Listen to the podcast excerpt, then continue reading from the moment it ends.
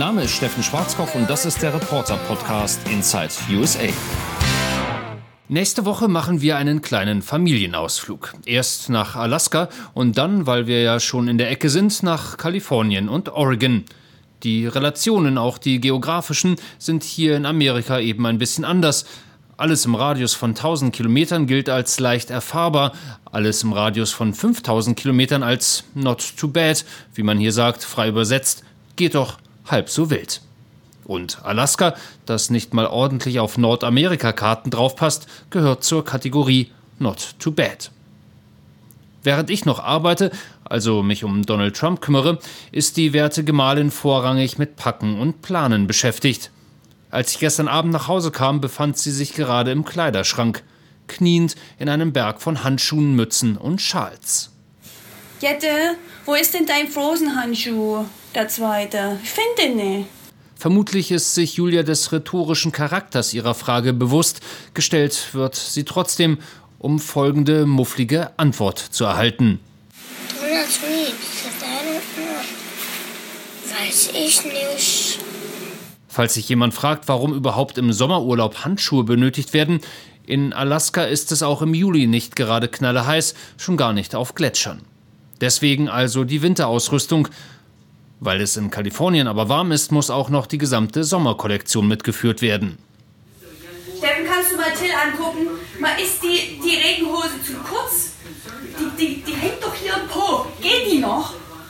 Was, wo ist denn die Mütze, Till? Die Mütze, ich such die Mütze. I don't know. Ja, die Begeisterung der Kinder ist quasi mit Händen zu greifen. Aber die kommt garantiert schon bald, bei der ersten 20 Kilometer Wanderung, auch wenn sich mal wieder die versprochenen Bären und Elche erfolgreich vor uns verstecken sollten und die einzigen Tiere, die wir zu Gesicht bekommen, Moskitos sind. Ich jedenfalls freue mich auch, wenn mir mein Präsident ganz schön fehlen wird.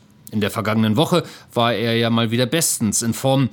Ich hatte das ja unlängst mal beschrieben. Wenn Donald Trump aus dem Oval Office über den South Lawn in Richtung seines Hubschraubers läuft, wird er jedes Mal quasi magisch angezogen von Mikrofonen und Kameras. Dann brüllen alle Reporter durcheinander, was eigentlich gar nicht nötig ist, denn der Präsident plaudert auch gerne, ohne eine Frage gestellt zu bekommen. Letzten Dienstag war er jedenfalls auf dem Weg nach Iowa, eine gute Gelegenheit, mal wieder über, ja, Joe Biden zu sprechen. Uh, Biden ist ein Verlierer. Der hat doch nie mehr als ein Prozent bekommen, außer als Obama ihn aus dem Müll aufsammelte. Aber jetzt versagt er wieder. Wow, das ist mal eine Ansage an den politischen Kontrahenten.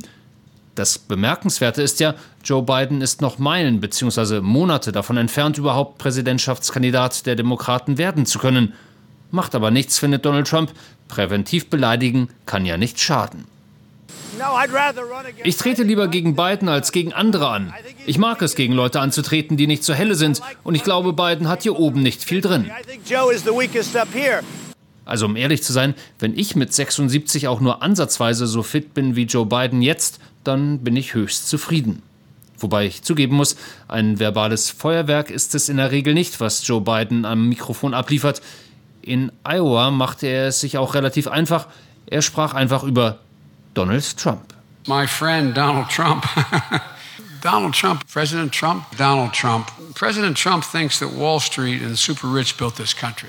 76 Mal nannte er den US-Präsidenten beim Namen, was den wiederum animierte, zurückzukeilen. Wenn jemand meinen Namen 76 Mal in einer Rede erwähnen muss, dann heißt das, er hat Probleme. Überhaupt, er hat sich verändert, er sieht anders aus, er benimmt sich anders, er ist sogar noch langsamer als früher. Also, ich weiß nicht.